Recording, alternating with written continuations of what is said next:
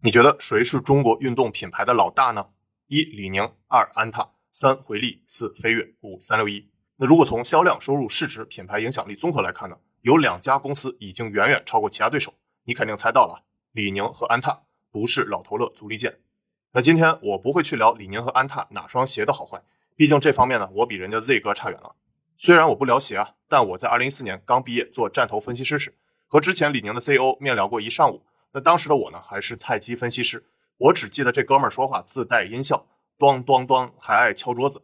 但就是那时的李宁过得不咋地，安踏很牛逼，匹克三六一挺给力，广告看耐克、阿迪。我选择飞跃回力。二零二一年的李宁、安踏早已今非昔比。那今天我就从三个方面来谈谈李宁、安踏谁才是中国运动品牌老大。我是小安妮，谈车说科技，用一手信息挣俩小硬币。按照惯例，先抛结论。如果以市值论英雄，目前安踏市值三千多亿，是李宁的差不多三倍，所以论市值，安踏是老大。其实李宁市值的体量和我之前讲过的泡泡玛特盲盒公司差不多。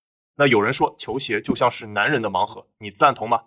那我们再换个角度，如果说品牌底蕴，安踏就不是老大了。毕竟很多人愿意穿中国李宁大 logo 衣服出街，但不会穿中国安踏。那到底谁是老大呢？我们就更需要深扒一下李宁和安踏了。本集我重点讲李宁，下集讲安踏。你可能不知道啊，李宁早在二零一九年就收购了电子竞技英雄联盟 Snake 战队，而且呢由李宁的侄子李麒麟负责，后来更名为 LNG Esports。LNG 的意思不是老尼姑冷凝管来那个，而是李宁 Games 的缩写。所以啊，如果以后你在电竞场上发现有人穿李宁，你也不用太惊讶。那大家都熟悉李宁品牌，或者叫中国李宁潮牌，但你不一定熟悉李宁本宁。他被称为体操王子。夺得过一九八二年世界杯体操比赛中国男子七枚金牌中的六枚啊！这种感觉呢，就像当年周杰伦的夜曲《五奖封神之夜》，领奖领到手发软啊！那随后呢，李宁在一九八四年中国首次回归奥运会的洛杉矶奥运会上，又夺得三金两银一铜，接近当年中国代表团奖牌总数的五分之一。那李宁十年的运动员生涯中，他共获得了十四项世界冠军，一百零六枚金牌。那这成绩叫声体操王子不为过吧？我觉得叫体操教父都可以。那聊完了李宁本宁的体育生涯，其实他在生意场上也有过力挽狂澜。那我为大家梳理一下小丹尼李宁关键时间轴。那我们可以把李宁发展历程分为四个阶段。第一个阶段是从一九九零年至二零零三年，我称为基础期。那李宁的运动品牌其实是从国民饮料中国魔水健力宝孵化出来的。不知道现在零零后、一零后的小同学们有没有喝过健力宝啊？那在我小时候，健力宝可以说是如同可口可乐一般的存在啊。健力宝的故事比较敏感。负责人李经纬被判贪污又入狱。如果你们感兴趣，以后我再详细讲。那今天我就重点讲李宁。那一九八九年，健力宝的负责人李经纬找到因汉城奥运会失利而沮丧的李宁，邀请他加入健力宝啊，共同打造李宁牌运动服。而且之后成功策划了一九九零年北京亚运会的体育营销，成功打响健力宝和李宁品牌。那大家都非常羡慕李宁品牌的一炮而红，在协都、中国福建晋江又接连诞生了安踏、特步、三六一、乔丹。匹克、鸿星尔克、德尔惠等成百上千家运动企业啊，那穿过这些品牌的同学请打一。这些企业合称为晋江系。那早期的晋江系其实是为国外品牌 OEM 代工运动鞋的。那他们受李宁品牌的影响，这些制鞋厂才开始发展自有品牌。所以啊，他们叫声李宁大哥不为过。比如现在李宁国内最大竞争对手安踏，比李宁晚成立了一年，直到一九九九年签约孔令辉作为形象代言人。推出我在开头引用的“我选择我喜欢的品牌”口号，并在国内率先开创了体育明星加央视的营销模式，才让安踏品牌被大众熟知。那这个我在下集讲安踏时再详细聊。接着说李宁的第二个阶段，二零零四年至二零一零年，我称为扩张期。二零零四年，李宁在香港主板上市，也是内地首家在香港上市的体育用品公司。而且呢，在此期间，李宁签约了很多球星，比如 NBA 的奥尼尔、巴朗戴维斯、达蒙琼斯、海耶斯、卡尔德隆等等啊。那听说过这些退役球星的，可以把爷青回打在公屏上。那到了二零零八年，李宁在北京奥运会上身着李宁运动服，以空中飞人的形式点燃了最后一棒火炬时，那李宁本宁和李宁品牌的人气共同达到了顶峰啊！在二零零八年北京奥运会，让国内运动鞋服市场规模同比增长了百分之四十三点九八。那当年的我呢，有幸在鸟巢现场看过北京奥运会开幕式，那场面呢是极其震撼。当时的李宁是国产运动品牌当之无愧的老大。而且呢，在二零一零年，李宁反超阿迪达斯，跃居第二。那排第一的是谁呢？大家可以弹幕猜猜。但是好景不长，北京奥运会的成功举办，让大家对未来过分的乐观啊。尤其是李宁加速开店扩张渠道、品牌转型和提价，但产品力呢没有跟上。记得我在二零一零年逛李宁店，心中默念：这玩意儿卖一千多，就这？那李宁的店员倒是非常热情啊，先生你好，喜欢可以试穿。那我也很礼貌的回复啊，好啊，谢谢，下次一定。接着说第三个阶段，二零一一年至二零一四年低谷期。那经过了二零零八年的奥运余热，中国运动从二零一一年开始下滑。那李宁的渠道隐患爆发，而且呢，应收账款和存货积压，造成了企业现金流运转出现了重大的问题啊。而且呢，李宁还换了管理层，是由战略投资机构 TPG 派的职业经理人金真君。那用偏激的品牌定位和提价，严重挫伤了核心的消费群体啊。那金真君主导李宁，在二零一二年至二零一四年，李宁公司三年累计亏损了三十一个亿。注意，这里说的亏损，更精确的叫权益持有人应占溢利或亏损。那想要彻底搞懂权益持有人这个概念呢，就要区分权益持有人和非控制性权益这两个概念。那非控制性权益也叫少数股东权益。那如果大家感兴趣，以后我给大家详细讲讲财务报表。那说回李宁，李宁在原有的一切皆有可能基础上，又提出 make the change，让改变发生。那这 slogan 英文听上去还行，但中文让改变发生，感觉没太学过高中语文啊。顺便说一句，我觉得 keep 的 slogan 自律给我自由还真挺好的。那你还听过哪些好的 slogan 呢？可以弹幕告诉一下李宁。李宁是歇菜了，但安踏没有歇着。二零一一年的上半年，安踏的市场占有率超过了李宁，而且呢，阿迪耐克等国外品牌也开始发力，自二零一一年开始遥遥领先于国内的众多品牌。那光窝里斗肯定是不行的。那李宁本宁看不下去了，在二零一四年底被迫回归，又把 slogan 改回一切皆有可能。那李宁公司的复苏有没有可能呢？又到了第四阶段。二零一五年至今，英雄归来期。那你觉得一个公司的老大重要吗？当然重要了。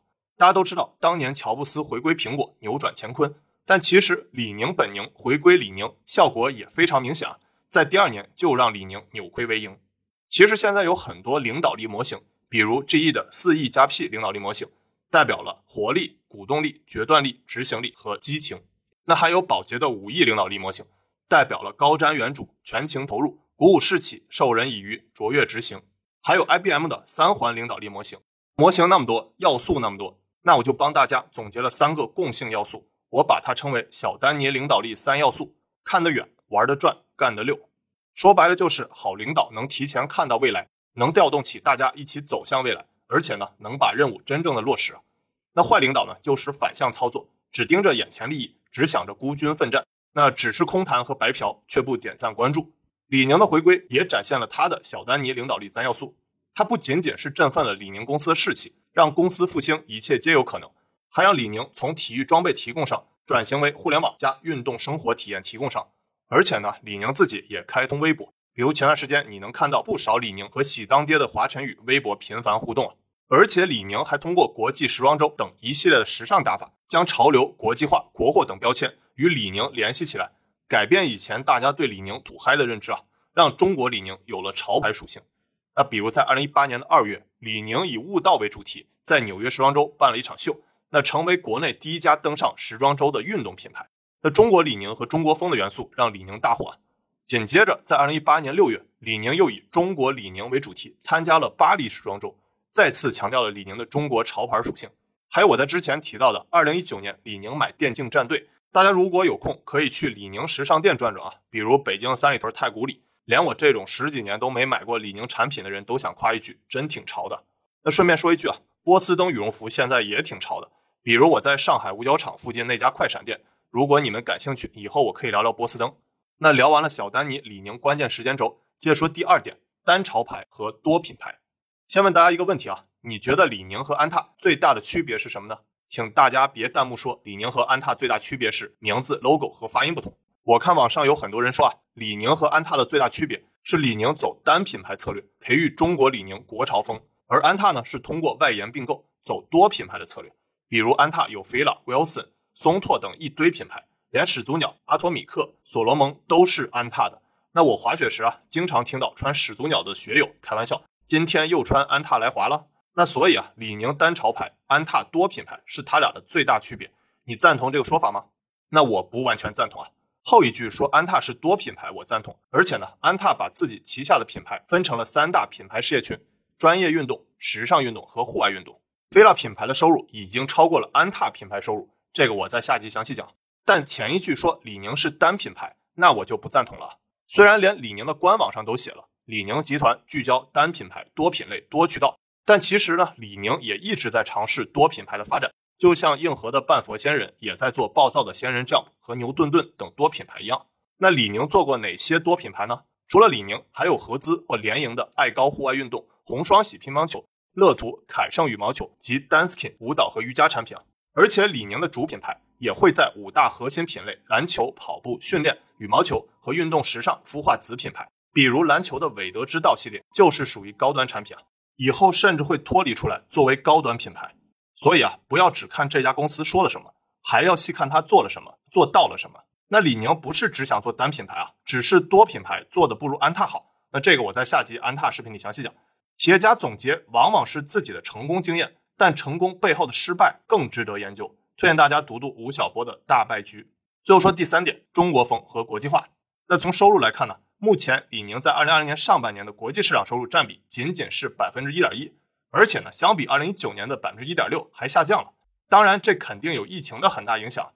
但坦白说，李宁的国际市场确实做的不咋地。哦不，我要换个高情商的说法，李宁的国际市场有待提高，潜力很大。其实我一直认为啊，疫情并没有改变世界发展的方向，只是加速了世界的发展速度。什么意思呢？比如疫情加速了传统品牌线上化的发展，那李宁在疫情期间线下渠道受到很大冲击。但电子商务的收入反而取得同比百分之二十三的增长。那我记得几年前有很多人唱衰电商啊，说鞋类、服装类产品大家都愿意去线下摸摸看，亲自试穿才买，在电商上卖不靠谱。但那只是技术还不够成熟啊。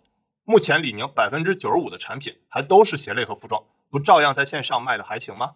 而且呢，从趋势来看，电商收入比例也在逐年提高，也为未来打通国际市场提供了基础。假想一下啊。当未来 AR、VR 等技术发展，甚至还有我之前视频里提到过的触感远程交流，以后再打破人与人之间的语言和文化壁垒，都不是什么难题了啊！那德国的阿迪和美国的耐克在全球卖得好，那我相信中国的李宁和安踏未来照样有可能打开全球市场。